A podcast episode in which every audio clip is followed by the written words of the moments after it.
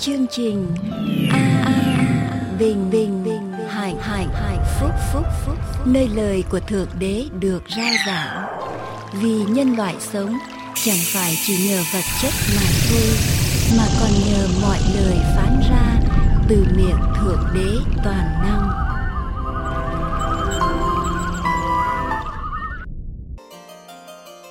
Chương trình an bình hạnh phúc xin kính chào quý vị để bắt đầu chương trình hôm nay, kính mời quý vị theo dõi bài thánh ca sau đây. Giêsu đang yêu thương lạ lùng ấy, cứu chúa tôi đừng cứu chính tôi ra khỏi muôn tội. Cứu chúa giao che tôi an toàn luôn trong khe đá, chính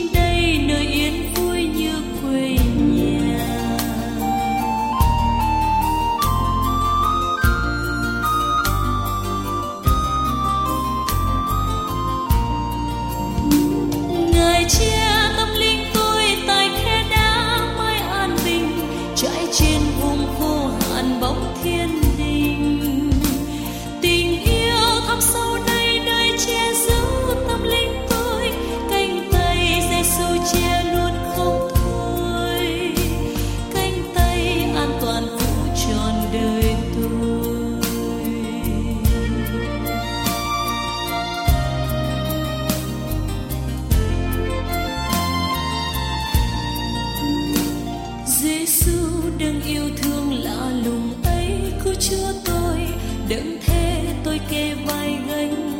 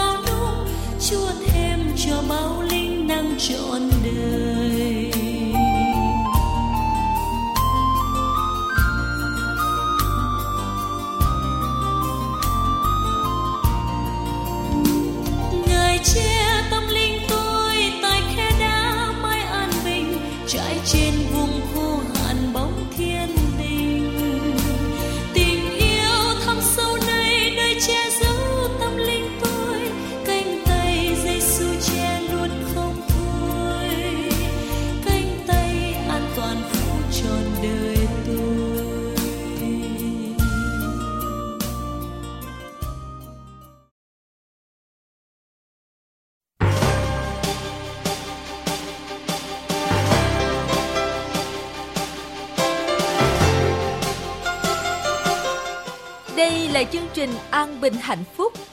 Để tiếp tục chương trình hôm nay, xin kính mời quý vị theo dõi phần giảng luận qua mục sư Dương Quốc Tùng.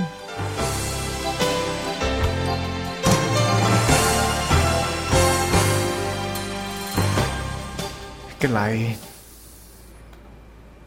Chúa là Đức Chúa Trời toàn năng của chúng con. Chúng con tha thiết này xin Ngài ban thẩm quyền của Chúa trên lời của Ngài hôm nay. Để chúng con nghe được lời của Chúa thấm vào trong lòng của chúng con mỗi người. Và cho chúng con tất cả được kéo lên, được gần lại với Chúa. Lại Chúa xin Ngài nói chuyện với tâm hồn của chúng con mỗi người trong giây phút này qua vào của Chúa. Chúng con đồng tâm dâng lời cầu nguyện ở trong danh của Đức Chúa Giêsu là đấng cứu thế. Amen. Chúng ta cùng nhau mở lời của Chúa trong sách Giona đoạn 1 câu 1 cho đến câu số 3. Chúng ta sẽ tập trung vào Giona đoạn 1 câu 1 đến câu số 13. Câu số 3 nhưng tôi sẽ đọc cho đến câu số 16 của đoạn 1 để quý vị theo dõi biết được công việc.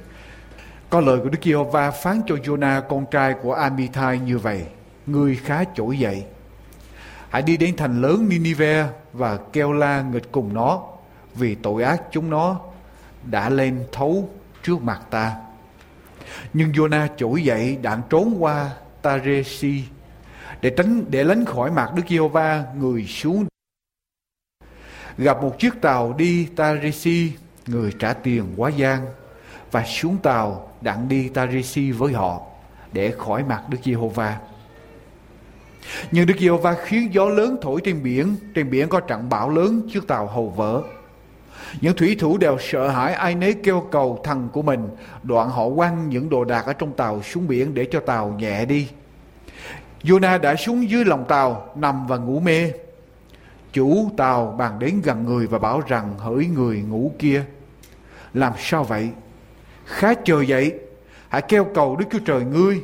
Có lẽ Đức Chúa Trời sẽ tưởng đến chúng ta thì chúng ta khỏi chết. Kế đó, chúng nói với nhau rằng, hãy đến chúng ta hãy bắt thăm, để cho biết tai vạ này đến cho chúng ta là vì cớ ai. Vậy họ bắt thăm và thăm trúng nhầm Jonah. Bây giờ họ nói cùng người rằng, khá cho chúng ta biết, vì điều chi mà tai họa này đến ở trên chúng ta, ngươi làm nghề gì và đến đâu, từ đâu mà đến sứ ngươi ở đâu ngươi thuộc về dân nào? Người trả lời rằng, ta là người Hebrew và ta kính sợ Đức Giê-hô-va là Đức Chúa Trời trên trời. Ngài đã làm nên biển và đất khô.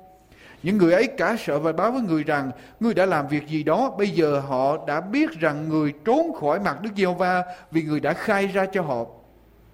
Và họ nói rằng, chúng ta sẽ làm gì về ngươi Hầu cho biển yên lặng cho chúng ta? Vì biển càng động thêm mãi. Người trả lời rằng, Hãy bắt lấy ta. Hãy ném ta xuống biển Thì biển sẽ yên lặng cho các anh vì ta biết rằng ấy là việc cớ ta mà các anh đã gặp phải trận bão lớn này.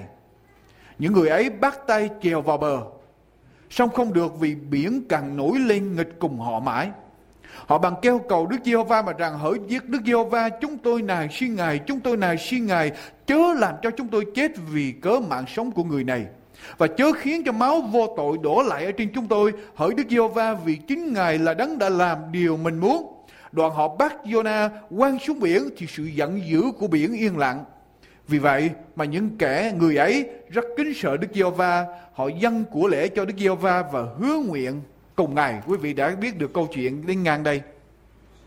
Nhưng mà chúng ta tập trung từ câu số 1 đến câu số 3 Có lời của Đức Giê-hô-va phán cho Jonah con trai Vậy Hãy đi đến thành lớn Ninive và kêu la nghịch cùng nó vì tội lỗi của nó, tội ác của chúng nó đã lên thấu trước mặt ta. Nhưng Jonah trỗi dậy đặng trốn qua Taresi để lánh khỏi mặt Đức Giê-hô-va. Người xuống đến Jopha, Japhô gặp một chiếc tàu đi Taresi, người trả tiền quá gian và xuống tàu đặng đi Taresi với họ để khỏi mặt Đức Giê-hô-va. Thưa quý vị, có ba điều tôi gửi đến quý vị ngày hôm nay. Ba điều ở trong câu 1, câu 2 và câu 3. Có ba điều. Bình an. Chúng ta sẽ không có được sự bình an nếu chúng ta không có lẽ thật. Bình an và lẽ thật phải đi với nhau. Bình an và sự thật phải đi với nhau. Điều thứ hai tôi gửi đến quý vị. Đời sống trở thành mất ý nghĩa.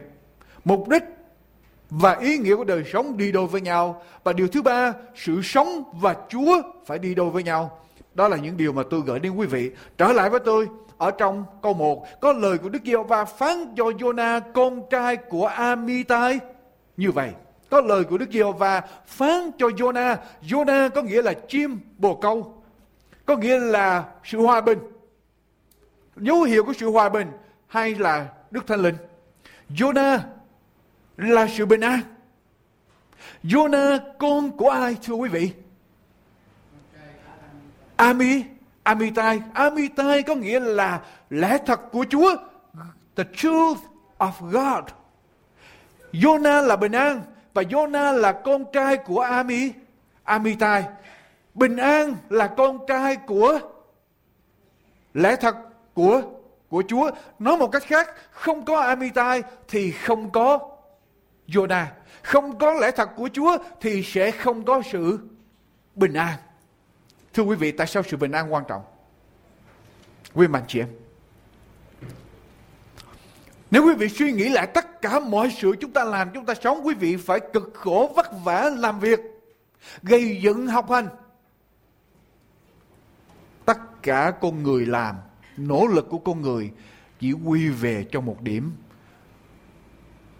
Bảo đảm, tạo một cái sự an toàn, bảo đảm cho đời sống. Security for our life. Tất cả mọi nỗ lực của chúng ta chỉ với một mục đích xây dựng, bảo đảm cho đời sống, cho tương cho tương lai. Quý vị mua bảo hiểm để làm gì? bảo đảm cho tương lai quý vị làm để làm gì có tiền cho cuộc sống, cho tương lai tất cả chúng ta đều muốn gây dựng cho tương lai vì chúng ta muốn tìm được sự bình an cho tâm hồn của chúng ta mỗi người. Quý vị có không? Thưa quý vị, có được sự bình an đó không? Mọi nỗ lực của con người để xây dựng bình an, bảo đảm cho tương lai. Chúng ta không thích những gì không chắc chắn, chúng ta không thích những gì bấp bênh. Cho nên chúng ta thường thường muốn tìm những hãng làm việc, những hãng lớn. Chúng ta mua bảo hiểm chúng ta tránh những cái hoàn cảnh mà con người sợ hãi. Chúng ta không thích sống ở trong sự sợ hãi bất an. Những cái vật chất mà chúng đời sống của chúng ta có bảo đảm được bình an cho chúng ta không? Có bảo đảm được bình an cho chúng ta không thưa quý vị? Những cái người khách đi tới thăm viếng một cái tu viện ở tại Phi Châu. Cái tu viện nằm ở trên đỉnh núi cao, không có đường đi lên. Và những người đi lên thăm viếng, người ta phải dòng xuống một cái thúng. Rồi người ta kéo cái người khách ở bên dưới, kéo lên ở bên trên đỉnh núi để mà thăm cái tu viện.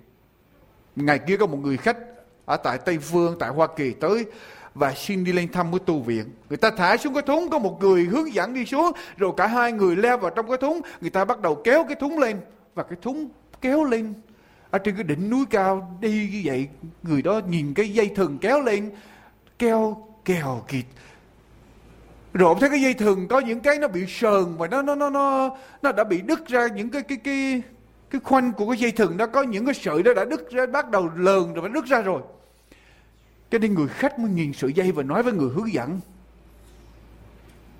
Có bao giờ tai nạn xảy ra cái thùng đang kéo lên nửa chừng nó bị đứt rớt xuống không? Cái người hướng dẫn nói có, nó có xảy ra. Người khách nghe tới đó mới hỏi, như vậy thì quý ông có có thường thường thay thay cái dây thừng. Cái lỡ nó đứt nửa chừng khách đi lên mà nó rớt xuống nửa chừng là chết. Quý ông có, có thường thường thay đổi thì dây thừng không? Khi nào thì mấy ông, bao lâu thì mấy ông thay đổi dây thừng một lần? Người hướng dẫn nói khi nào nó đứt thì chúng tôi thay. Mà cái dây thừng lúc đó cũng sắp sửa cũng cũng sắp sửa đứt. Chúng ta là những con người sống ở trong cái hoàn cảnh như vậy quý vị. Chúng ta nghĩ rằng tương lai những gì chúng ta xây dựng bảo đảm được bình an cho đời sống. Nhưng mà có gì là bình an không? Có gì bảo đảm được cho quý vị không? Cách đây vài tháng tôi đọc một bài báo ở trong tờ Time cho biết rằng hiện tại hiện tại ngày hôm nay ở tại Hoa Kỳ, có rất nhiều vị bác sĩ phải bỏ nghề và đi làm những nghề khác vì tiền bảo hiểm malpractice quá cao mà khách lại không có nhiều, thân chủ không có nhiều, cho nên phải đổi nghề nghiệp và chúng ta nghĩ rằng bác sĩ là cái nghề coi như là bảo đảm nhất cho tương lai nhưng mà bác sĩ ở tại Hoa Kỳ ngày hôm nay cũng không có được sự bảo đảm. Thưa quý vị. Chúng ta đi tìm bình an. Bình an là một cái sự trạng, một cái trạng thái yên tĩnh ở trong tâm hồn của chúng ta đứng lên trên tất cả những gì xảy ra xung quanh. Dầu cho bất cứ gì xảy ra, bão tố xảy ra, chúng ta vẫn muốn ở trong lòng của chúng ta được bình tĩnh. Và thưa quý vị, vật chất không bảo đảm được sự bình an đó cho chúng ta. Quý vị có tụ được bao nhiêu, gầy dựng được bao nhiêu, tích tụ được bao nhiêu đi nữa trong đời sống. Tôi nói cho quý vị, vật chất, danh vọng, địa vị không bảo đảm được bình an đó cho tâm hồn. John Rockefeller là nhà tỷ phú đầu tiên của thế giới, là người giàu nhất thế giới đầu tiên. Khi ông còn trẻ, cường tráng, khỏe mạnh,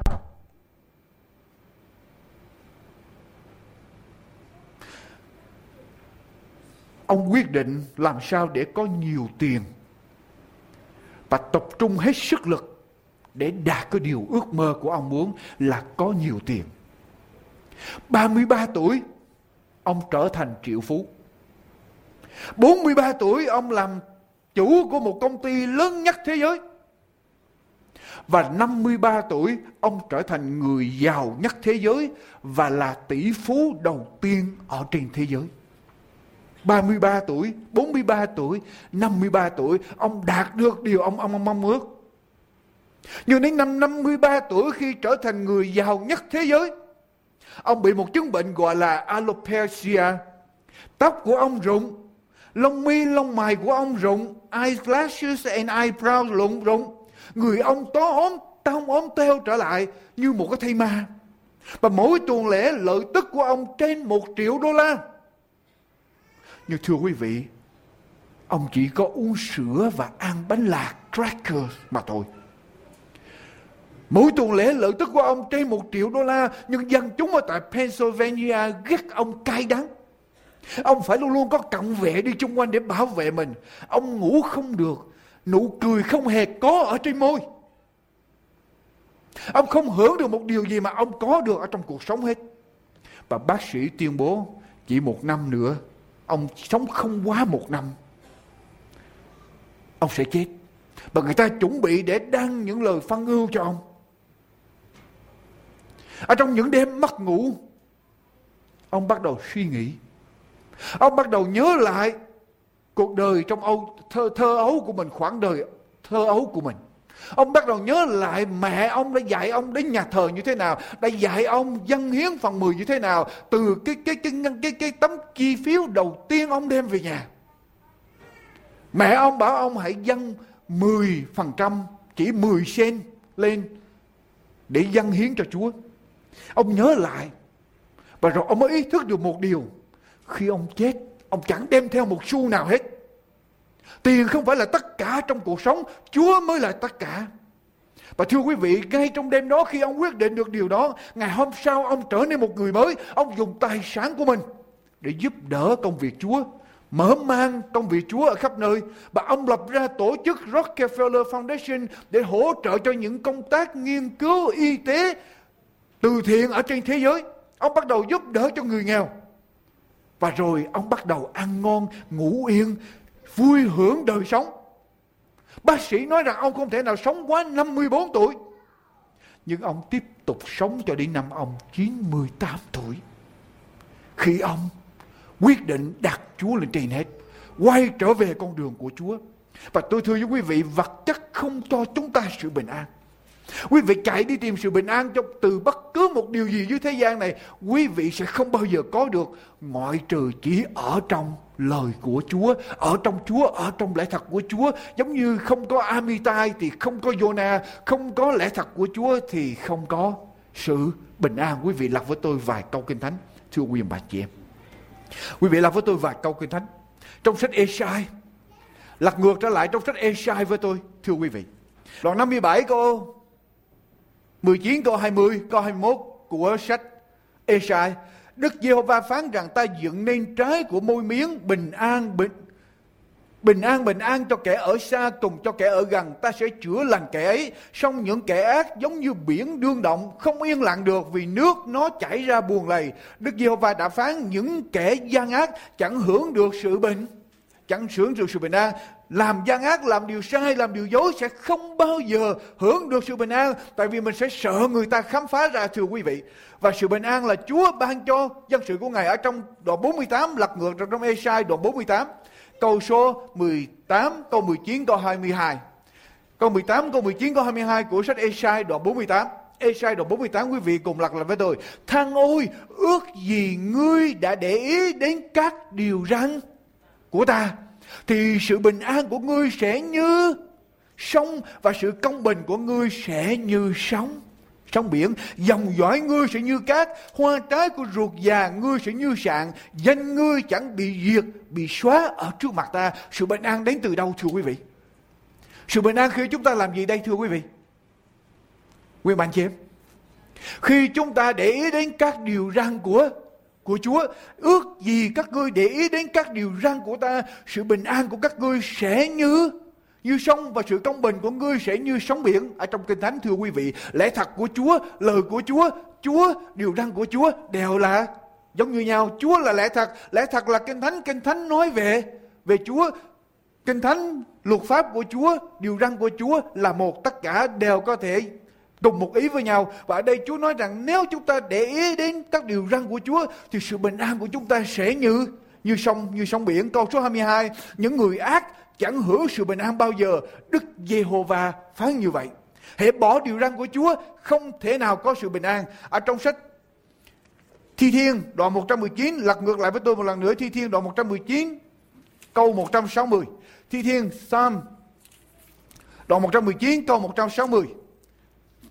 Câu 160 sự tổng cộng lời của Chúa là gì? Là lẽ thật, là chân thật, là sự thật. Sự tổng cộng lời của Chúa tức là tất cả lời của Chúa là sự là sự thật. Mà nếu chúng ta có được tất cả lời của Chúa thì chúng ta sẽ có điều gì? Sự bình, sự bình an. Các mạng lệnh công bình của Chúa còn lại cho đến bao lâu? Đời đời. Đọc tiếp với tôi câu 165. Phàm kẻ nào yêu mến luật pháp của Chúa thì được bình yên lớn. Chẳng có sự gì gây cho họ sa ngã. Quý vị thấy rõ không? Lời của Chúa, lẽ thật của Chúa. Nếu chúng ta có được chúng ta sẽ có được sự bình an. Lẽ thật lời của Chúa, các mạng lệnh công bình của Chúa còn lại cho đến đời. Đời đời. Ai làm theo ý muốn Chúa thì còn lại đời đời. Esai đoạn 32 câu 17. Lặp lại với tôi một câu nữa. Esai đoạn 32 câu thứ 17. Esai đoạn 32 câu thứ 17. Công bình sẽ sanh ra điều gì? Thưa quý vị. Bình an. Công bình. Các mạng lệnh công bình của Chúa, điều răn của Chúa là sự công. Công bình sẽ sanh ra bình an. Trái của sự công bình sẽ là yên lặng và an ổn mãi. Mãi mãi. Quý vị thấy không? Tôi nói với quý vị, từ một câu kinh thánh sách Jonah đoạn 1 câu 1 chúng ta đã thấy rằng con người sống đời sống mà muốn vui thỏa thỏa nguyện đề tài ngày hôm nay là đời sống thỏa nguyện vui thỏa fulfilling life. Một đời sống vui thỏa thỏa nguyện là cái đời sống phải đặt ở trong nền tảng sự công bình của Chúa lẽ thật của Chúa thì chúng ta mới có được sự bình bình an. Có bình an chúng ta mới hưởng được những gì chúng ta đang có. Nếu không có bình an chúng ta không hưởng được những gì chúng ta đang đang có, mọi sự chúng ta có trở thành vô nghĩa nếu ở trong lòng của chúng ta mất sự bình mất sự bình an. Rất là quan trọng, thưa quý vị. Rồi bây giờ trở lại với tôi sách Jonah đoạn 1 câu 2 Jonah đoạn 1 câu 2 điều gì? Đời sống của chúng ta, điều thứ hai tôi muốn nói, đời sống chúng ta nếu không có mục đích trở thành vô nghĩa. Ngươi hả, ngươi hãy làm gì, thưa quý vị? Chúa phán với lại Jonah như thế nào? Ngươi khá trỗi dậy. Hãy đi đến thành lớn Ninive và kêu la nghịch cùng nó vì tội ác của chúng nó đã lên thấu trước mặt ta. Ngươi khá chỗ dậy tới thành lớn Ninive nói nghịch lại cùng thành lớn đó về tội ác của nó vì tội lỗi của nó đã lên tới thấu đến ta. Mục đích của đời sống. Đời sống không mục đích, đời sống trở thành vô nghĩa. Quý vị có biết lý do tại sao quý vị ngồi đây? Quý vị có biết mục đích của đời sống tại sao tôi có mặt ở trên thế giới này không? Tại sao tôi sinh ra? Tại sao tôi đang ở đây? Tôi ở đây với mục đích gì? Tôi ở đây làm gì? Có phải tôi ở đây chỉ rồi 8 giờ sáng dậy đi làm Làm tới chiều về ăn Ăn xong coi tivi Vi xong ngủ Ngủ dậy sáng ăn Ăn xong đi làm Có phải mục đích của chúng ta là vậy không? Chúng ta được kêu gọi, được sanh ra Chúa đặt chúng ta ở trong địa vị ngày hôm nay. Có mục đích mà nếu chúng ta không tìm ra mục đích đời sống trở thành vô nghĩa thưa quý vị. Quý vị có được mục đích cho đời sống mình không? Và một mùa hè có một số sinh viên đại học được mướn làm cho một cái công ty điện lực để đào những cái đường mương cái ditches dọc theo cái đường phố. Họ có bổn phận phải đào những cái rãnh hay cái mương cái, cái ditches dọc theo đường ở trước sân của nhà dân chúng ở trên đường phố. Rồi khi họ đào cái đường rãnh đó xong, họ đặt cái đường ống xuống, họ lấp đất lại. Công việc cực nhọc. Nhưng họ làm họ rất vui vì họ sửa chữa tăng trang lại thành phố. Họ biết mục đích của họ làm là tăng trang lại thành phố. Và tiền lương họ trả cũng được rất cao, rất khá. Cho nên họ vui vẻ. Đột nhiên có một ngày cái người trông coi mới bảo họ đào nhiều cái lỗ xuống trong một cái sân đất rộng lớn đào nhiều cái lỗ xuống, họ đào xuống sâu xuống. Xong rồi người đau biểu họ lắp trở lại, đi đào những cái lỗ gác cũng ở chung quanh cái sân đó, rồi lắp lại, đào rồi lắp đào rồi lắp cuối cùng mọi người chẳng bao lâu sau đó mọi người mệt mỏi, các sinh viên mệt mỏi. Họ cảm thấy họ làm một cái công việc vô ích. Và họ quyết định từ chối họ không làm nữa dù rằng họ được trả lương rất cao. Họ từ chối, họ không đào nữa. Họ đến họ nói với người trông coi rằng, chúng tôi sẽ không sới, không đào nữa. Cho đến khi ông cho chúng tôi biết tại sao chúng tôi phải đào. Rồi cứ lắp đào rồi lắp đào rồi lắp như vậy, chúng tôi đào với mục đích gì? Chúng tôi đang làm gì? Bây giờ người trong coi mới trả lời. Các anh không phải các anh đang làm một công việc vô ích đâu. Các anh đang đào để đi tìm một cái đường ống hư ga cũ ở trong cái khu vực này. Nhưng mà mình đào xuống không thấy cho nên lắp lại đào cho đến khi nào mình gặp cái đường ống đó sau khi người trông coi giải thích mục đích cho các sinh viên xong, bây giờ họ hiểu được mục đích của họ họ mới tiếp tục làm việc một cách vui vẻ và sự mệt mỏi không còn ở trên gương mặt họ nữa. Nếu quý vị biết được mục đích quý vị sống, quý vị sẽ không mệt mỏi. Quý vị có thể đi làm bất cứ công việc nào mà Chúa đang kêu gọi quý vị làm. Nhưng quý vị biết rằng có mục đích Chúa kêu gọi quý vị trong công việc đó có một mục đích. Quý vị sẽ không chán nản, không buồn chán. Ngược lại, nếu quý vị không có mục đích, quý vị sẽ sẽ chán. Mục đích tạo cho chúng ta ý nghĩa để chúng ta đi tới. Không sớm thì chạy. Ở trong một thời điểm nào đó tất cả chúng ta đều hỏi tại sao tôi có mặt ở nơi đây? Tại sao Thượng Đế cho tôi ra đời? Ngài có mục đích gì cho tôi? Và mỗi một người trong chúng ta đều cần có mục đích cho đời sống của chúng ta. Tìm được mục đích mà Thượng Đế đặt cho chúng ta, kêu gọi chúng ta, đời sống mới có ý nghĩa. Sống không phải chỉ đi làm cho có tiền, rồi mua, rồi sắm, rồi hưởng thụ tất cả những điều đó sẽ trở thành vô nghĩa trong một ngày, thưa quý vị. Sống chỉ làm có tiền, rồi mua, rồi sắm, rồi hưởng thụ sẽ trở thành vô nghĩa. Chúng ta cần một mục đích cao hơn nữa. Mục đích cao quý mà đức chúa trời toàn năng đặt, kêu gọi cho chúng ta. Quý vị lật với tôi trong sách Colosse đoạn 1 câu số 16 Colosse đoạn 1 câu thứ 16 thưa quý bà chị em. Coi thưa mục đích của chúng ta làm gì. Mục đích của chúng ta làm gì? Colosse Galati, Epheso, Philip rồi tới Colosse đoạn 1 câu 16, câu 15, câu 16. Ấy chính Ngài là hình ảnh của Đức Chúa Trời không thấy được là đấng sanh đầu ra đầu hết thảy mọi vật dựng nên nói về Đức Chúa Giêsu. Vì muôn vật đã được dựng nên ở đâu? Trong Ngài. Bất luận ở trên trời, ở dưới đất vật thấy được, vật không thấy được, hoặc ngôi vua, hoặc quyền cai trị, hoặc chấp chính hoặc cầm quyền, đều là bởi ngài. Và làm gì? Vì ngài mà được dựng nên cả. Quý vị, muôn vật ở dưới thế gian này, vật ở trên trời và vật ở dưới đất, chính quý vị, chính đời sống của quý vị được dựng nên vì ai? Vì chúa. Quý vị có biết mục đích đó không?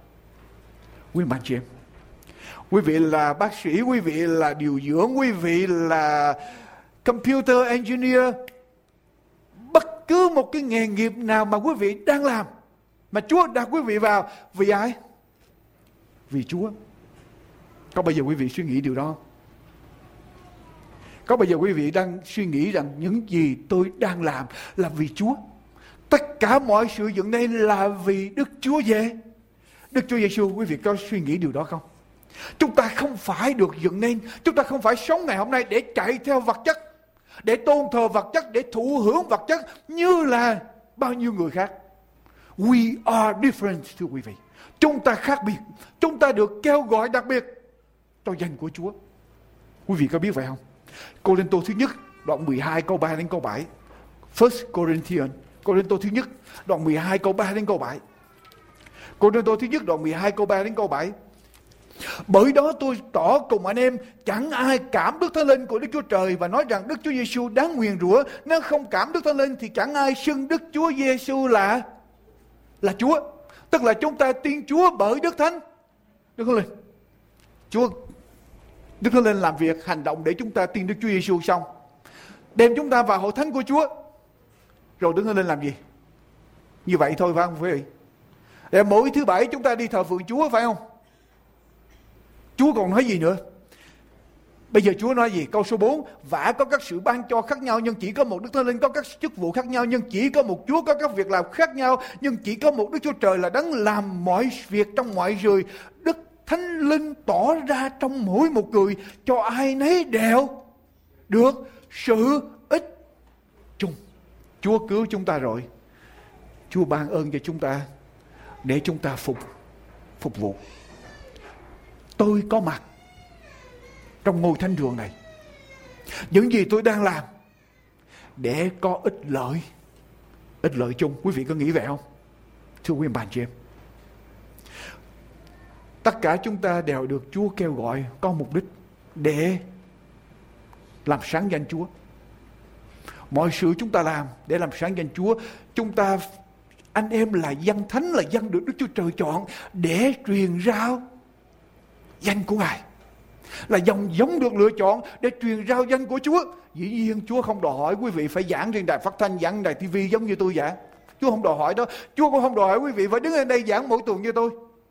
Nhưng mà Chúa đòi hỏi quý vị nói về danh của Chúa cho những người quý vị gặp gỡ mỗi mỗi ngày. Cho bạn bè, cho bà con, cho cha mẹ, cho anh em, cho những người cùng làm việc với mình. Quý vị có trách nhiệm những người mà quý vị gặp gỡ mỗi ngày. Chúa kêu đòi hỏi quý vị điều đó vì chúng ta được cứu để mà truyền rao danh của của Chúa ở trong sách Mark đoạn 5 câu 19 đến câu số 20.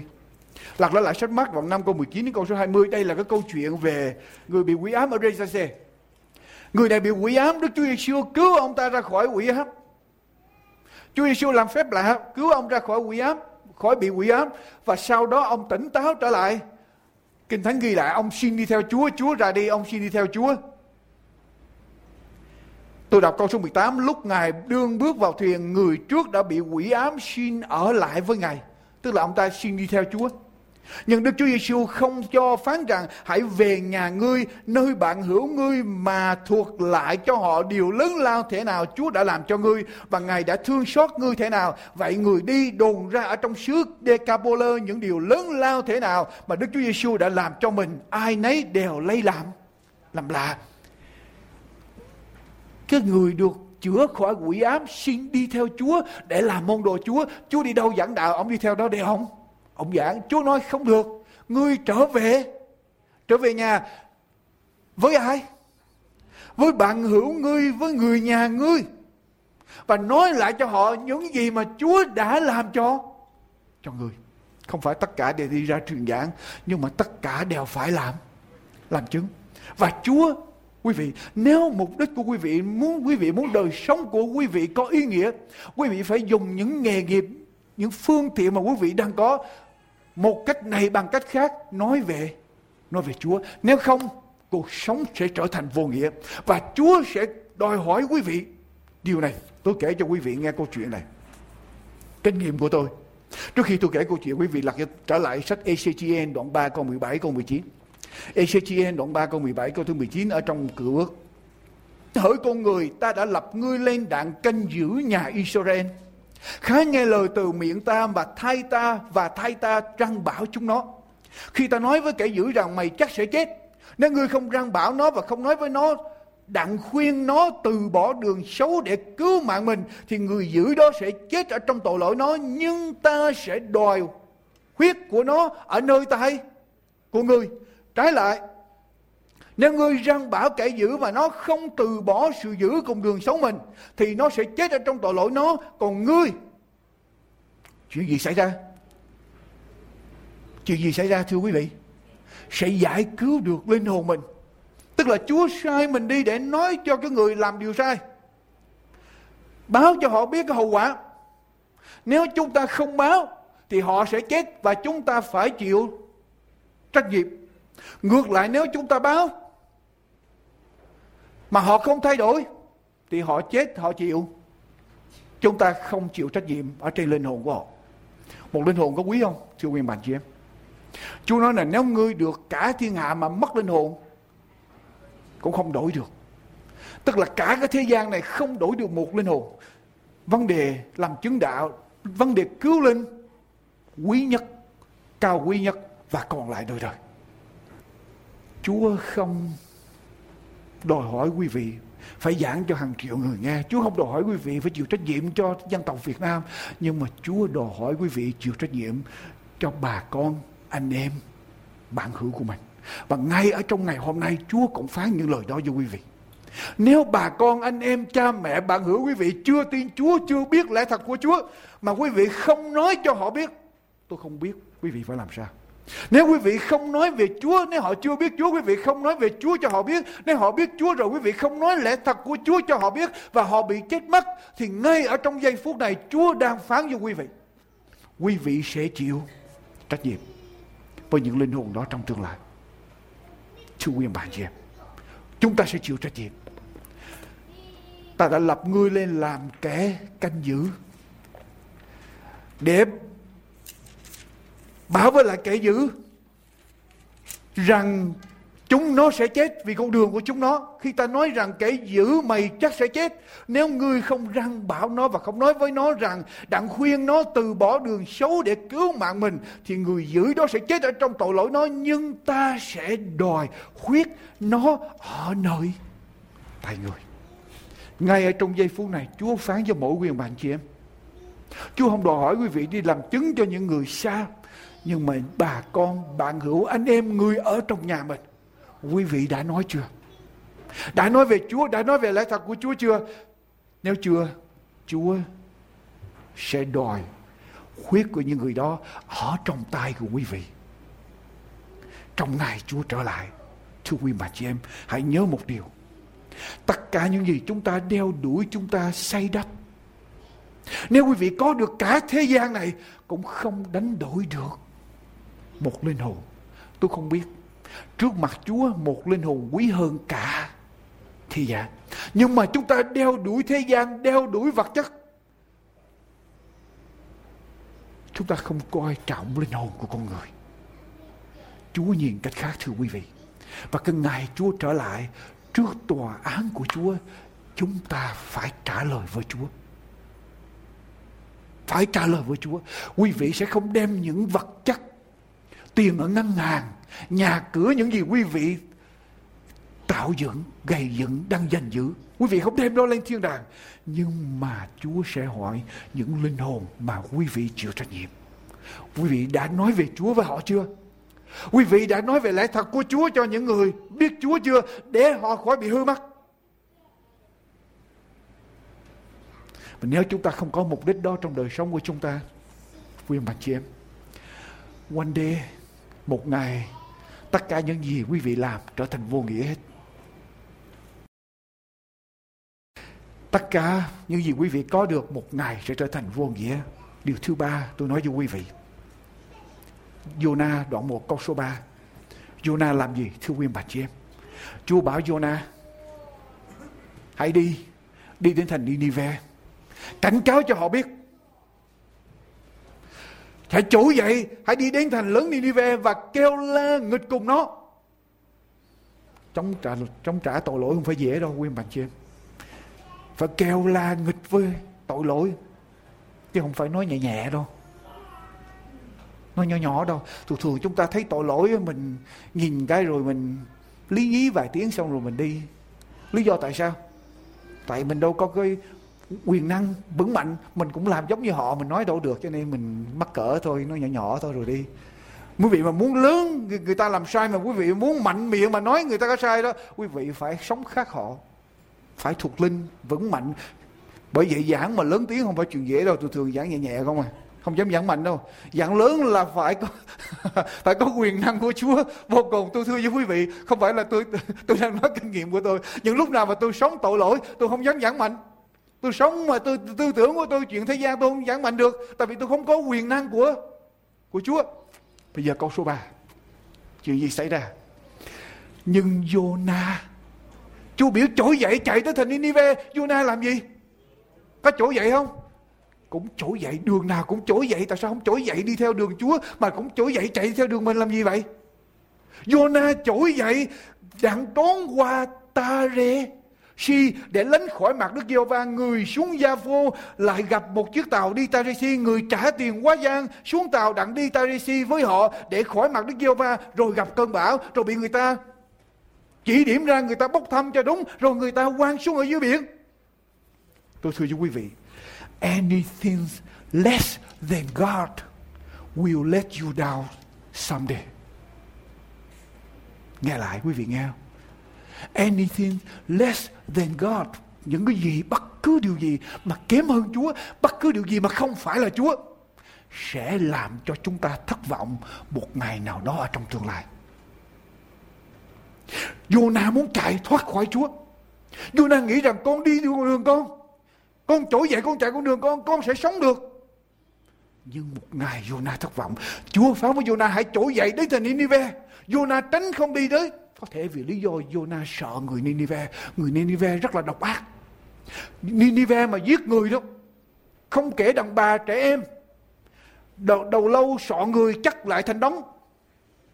Họ hãnh diện với những điều đó. Và đàn bà có thai Người Nineveh, lính Nineveh có thể dùng Những cái giáo nhọn, những cái cây nhọn Đâm xuyên qua thai luôn.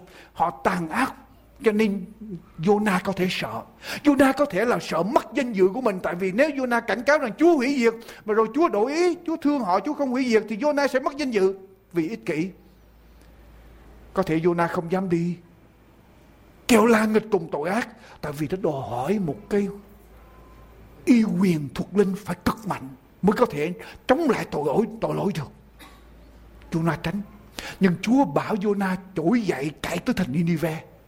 Jonah trỗi dậy để trốn qua Tarisi. Jonah đi xuống Jaffo. Jonah tìm một chiếc tàu Jonah trả tiền. Nếu Jonah đi Nineveh có cần trả tiền không?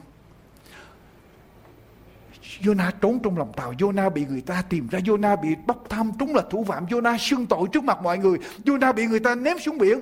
Có nhiều lúc chúng ta nghĩ rằng Chúa bảo chúng ta làm, Chúa kêu gọi chúng ta là làm chứng cho người ta. Khó quá, Chúa ơi. Nhưng mà chúng ta có thể làm những việc khó hơn nữa cho riêng cá nhân của mình. Jonah nghĩ rằng trỗi dậy, chạy theo đường riêng của mình dễ dàng hơn là trỗi dậy đi tới Ninive.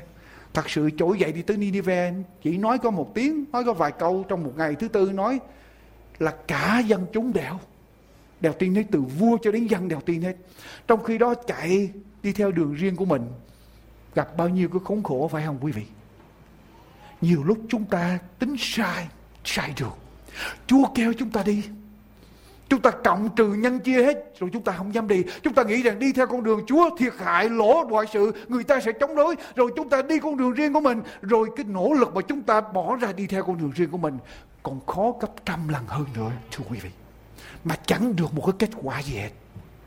Tại sao không đi theo đường Chúa? Các thanh niên, thanh nữ mà Chúa kêu gọi để mà hầu việc Chúa trong ngày hôm nay. Nếu có những người mà Chúa kêu gọi đứng lên đi theo Chúa Tại sao không đứng lên đi theo Chúa? Chúng ta cộng trừ nhân chia hết. Chúng ta đi theo con đường riêng của mình. Rồi cái giá chúng ta trả còn đắt hơn cái giá mà chúng ta trả trên con đường đi theo Chúa. Tôi còn muốn nói thêm một vài điều. Nhiều lúc chúng ta nghĩ rằng đi theo ý riêng của chúng ta sẽ dễ dàng, thoải mái, ít tốn kém hơn, an toàn hơn. Đi theo ý Chúa sẽ thiệt thòi, lỗ lã hơn, khổ sở hơn. Chúng ta hoàn toàn sai lầm chúng ta hoàn toàn sai lầm. Jonah, nếu biết đi theo ý Chúa, không cần phải trả cái giá đắt như vậy. Không cần phải gặp bão, không cần phải bị quăng xuống biển, không cần phải bị người ta sỉ nhục. Đường nào cũng trỗi dậy. Tại sao không trỗi dậy theo ý Chúa mà lại trỗi dậy theo ý mình, phải không? Cũng trỗi dậy, tại sao không trỗi dậy tới nhà thờ, trỗi dậy chạy tới shopping center làm chi vậy? Đường nào cũng trỗi dậy. Đường nào cũng phải sửa soạn thì tại sao không sửa soạn để đến nhà Chúa? Đường nào cũng ra đi. Tại sao không đi ra, ra đi theo ý Chúa? Mà lại ra đi theo ý mình. Phải trả thêm tiền. Phải mua vé. Phải tốn kém hơn. Gặp nhiều dông bão hơn. Tôi muốn đưa ra những điều khác nữa. Có nhiều lúc chúng ta cho rằng tin Chúa thì khó quá, vô lý quá. Nhưng mà rồi chúng ta lại tin đủ mọi thứ hết. Tin những cái chuyện dị đoan Những cái, cái, cái chuyện vô lý mà chúng ta cũng tin được. Trong khi đó tin Chúa thì cho là vô lý, là khó quá. Tin đấng tạo hóa thì khó quá, mà tin loài khỉ là tổ tiên của mình thì cho là dễ. Ai trông nổi tin mình là dân sự, là con cái trời tạo ra mình, trời sinh ra mình thì không tin được. Nhưng mà là tin mình ra từ con khỉ thì tin được. Ai don't nổi nhiều lúc chúng ta đi học, đi làm về, học lời Chúa thì mệt quá. Nhưng mà luyện trưởng cả đêm, và ngày hôm sau vẫn tính bơ đi làm lại rồi về luyện trưởng nữa, thì luyện nổi có sức để luyện. Mà tới học lời Chúa thì nó là mệt quá. I don't know. Đường nào cũng chỗ vậy, tại sao không làm? Làm theo ý mình lại khổ hơn thêm sức hơn rồi chẳng có gì có lợi ích cho mình hết. Làm việc Chúa nhiều lúc chúng ta cho rằng khó nhọc rồi chúng ta phung phí thì giờ lại nhậu nhạt những cái chuyện mà chúng ta lại cho rằng có ích tôi không hiểu được có những người nói rằng nghỉ ngày giữ ngày sa bát khó khăn quá. Giữ ngày thứ bảy khó khăn quá. Rồi họ xây qua, họ giữ ngày thứ nhất. Họ cũng giữ như vậy thì tôi thấy, tại sao không giữ ngày thứ bảy theo lời Chúa là giữ ngày thứ nhất theo ý con người? Người ta vô lý không? Quý vị, con người vô lý. Chúa kêu trỗi dậy, đi tới Nineveh, cũng trỗi dậy, cũng công sức nó cũng trỗi dậy. Tại sao không tới Nineveh? Trỗi dậy là đi theo ý riêng mình.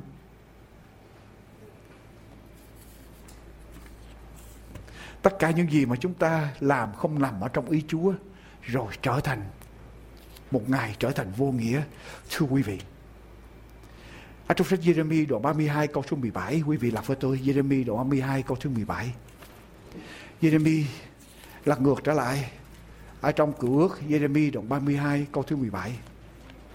Hỡi Đức Giê-hô-va, chính Ngài đã dùng quyền phép lớn và cánh tay dơ ra mà làm nên trời và đất. Chẳng có sự gì là khó quá cho Ngài. Quý vị tin điều đó không? Thưa quý bà chị em. Chẳng có một điều gì là quá khó đối với Chúa. Nếu cánh tay của Chúa dơ ra và tạo nên trời và đất cả cái vũ trụ này thì không có một điều gì dưới thế gian này là quá khó với Chúa. Nhưng mà chúng ta phải tin ở nơi Chúa. Chúng ta không cần phải chạy trốn Chúa quý vị. Nếu Chúa gọi chúng ta làm, cứ làm theo con đường của Chúa. Nếu Chúa tạo được cả vũ trụ này, không có một điều gì quá khó với Chúa để Chúa làm. Và tôi tin điều đó cho nên tôi đi tới để mà giảng đạo Chúa với bất cứ giá nào. Vì tôi tin rằng Chúa làm Chúa làm được. Ở trong sách hai sử ký đoạn 16 câu số 9. Vì con mắt của Đức Giê-hô-va soi khắp thế gian đang làm gì? Đang làm gì thưa quý vị? Vì con mắt của Đức Giê-hô-va soi khắp thế gian để làm gì đây? Đặng giúp sức cho kẻ nào có lòng trọn thành đối với đối với Ngài. Nếu chúng ta hết lòng với Chúa, Chúa không bỏ chúng ta. Một ngày chúng ta sẽ thấy được sự chiến thắng. Nếu chúng ta cứ một lòng trung tín với Chúa. Không có điều gì quá khó đối với Chúa. Và con mắt của Chúa soi khắp thế gian đang giúp sức cho người nào có lòng trọn thành đối với đối với Ngài. Chúa phán cho quý vị ngày hôm nay. Quý vị có sẵn sàng trỗi dậy không? Thưa quý vị. Một đời sống thỏa nguyện là đời sống có lẽ thật của Chúa thì chúng ta mới có được sự bình an.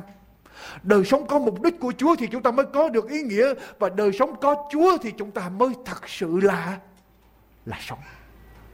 Jonah bỏ chạy chẳng được gì hết. Thay vì trỗi dậy đi theo đường Chúa, Jonah trỗi dậy đi theo đường riêng của mình, cho nên chẳng được gì hết. Trở về với Chúa. Christina là một cô gái ở miền quê nghèo nàng ở tại Brazil cô sống ở trong một căn nhà nghèo nàng chỉ gồm có một cái giường ngủ, một cái chỗ để tắm, một cái lò đốt củi để nấu ăn. Cho nên cô luôn luôn ước mơ cái đời sống tốt hơn ở thành phố. Tôi thích, cô thích nhìn thấy thế giới phồn hoa, đô hội, muốn đến thủ đô của Brazil. Ôm cái ước mơ đó trong lòng. Cho đến một buổi sáng kia, cô âm thầm trốn nhà bỏ nhà ra đi. Không nói cho ai biết hết. Khi bà mẹ cô khám phá ra cô đi, lòng của bà mẹ tan nát. Bà mẹ biết đời sống sẽ thế nào, như thế nào cho cô con gái của mình. Mà bà biết cô con gái của bà dễ thương và có một chút nhan sắc. Mà nếu mà cô con gái đi lên thủ đô của Brazil, không có nghề nghiệp gì ở trong tay, bà biết chuyện gì sẽ xảy ra cho con gái của bà cho nên bà vội vàng đi ra tiệm chụp hình. Bà chụp một tấm hình của bà đăng trắng, rửa ra một sấp thiệt nhiều thiệt là đầy, bỏ vào trong cái ví của bà. Rồi bà lên xe buýt, mua vé xe buýt, đi lên thủ đô của Brazil. Bà lên thủ đô của Brazil, bà biết tính con gái của bà. Bà biết Christina không có nghề gì hết bà biết con gái bà là một người cứng đầu, không chịu đầu hàng bất cứ nghịch cảnh nào. Và bà biết vì cái tính đó, kiêu ngạo mà nếu gặp đối khác không đầu hàng, thì con gái bà sẽ sẵn sàng làm bất cứ điều gì để tìm ra cách sống, phương kế để sống, tìm ra kế mưu sinh. Bà biết chuyện gì sẽ xảy ra cho con gái bà.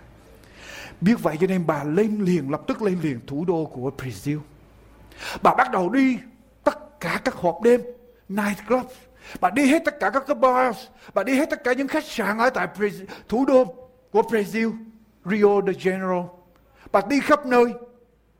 Thưa quý vị, cái thủ đô rộng lớn như vậy, bà đi từng mỗi cái hộp đêm, từng mỗi cái bar, từng mỗi cái khách sạn là nơi mà những khách đi đường, những cô gái mãi dâm hành nghề.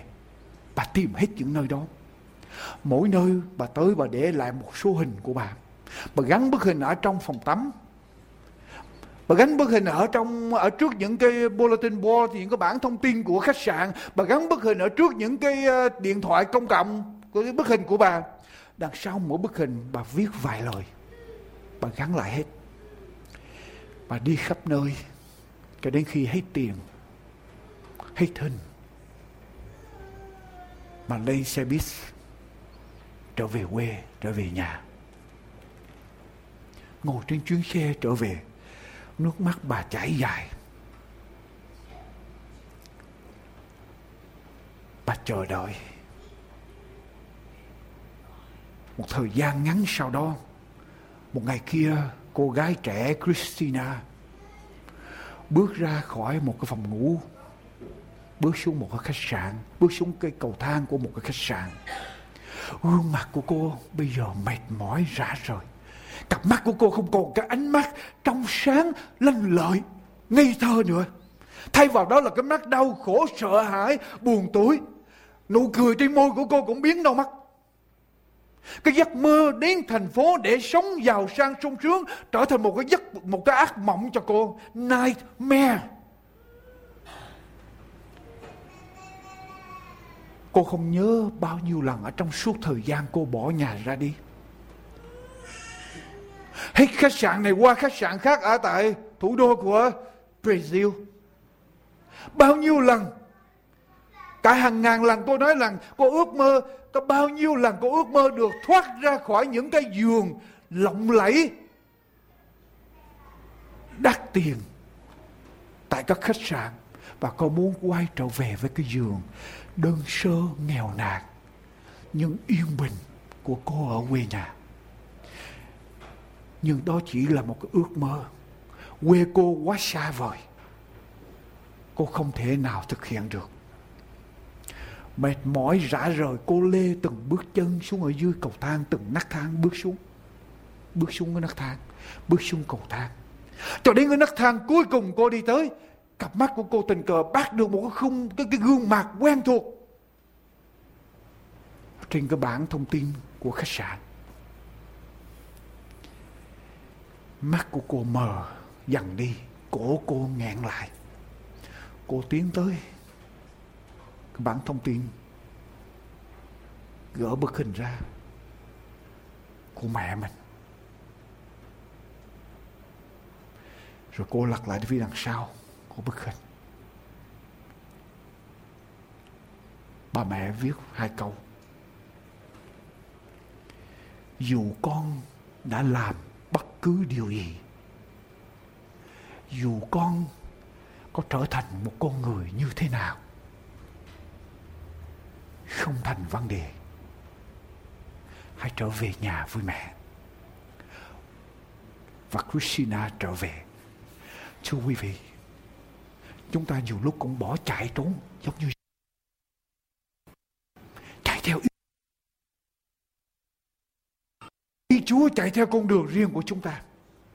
Nhưng bất cứ nơi trốn Chúa cũng gửi đến quý vị lời nói của Chúa. Bất cứ điều gì con đã làm, bất cứ điều gì mỗi một người trong chúng ta đã làm, bất cứ con người của chúng ta như thế nào, Chúa không thành vấn đề. It doesn't matter. Quay trở về với Chúa.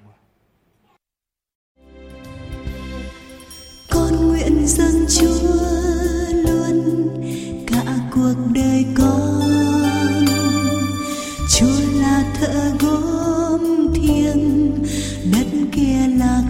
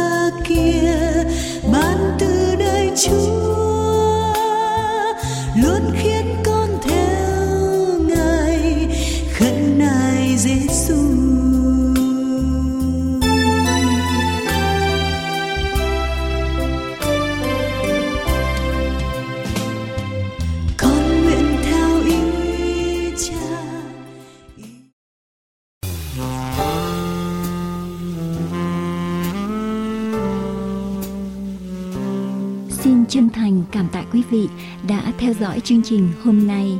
Ước nguyện của An Bình Hạnh Phúc là đem đến quý vị sư điệp cứu rỗi của Đức Chúa Trời và lời kinh thánh không hề sửa đổi. Xin quý vị vui lòng liên lạc đến chúng tôi qua điện thoại số 1888 901 4747 1888 901 4747 hay qua địa chỉ mạng toàn cầu anbinhhạnhphúc.com anbinhhạnhphúc.com Giờ đây chúng tôi xin kính chào tạm biệt Nguyện cầu Thượng Đế Toàn Năng ban ơn lành trên quý vị và gia quyến và xin hẹn tái ngộ cùng quý vị trong chương trình lần tới.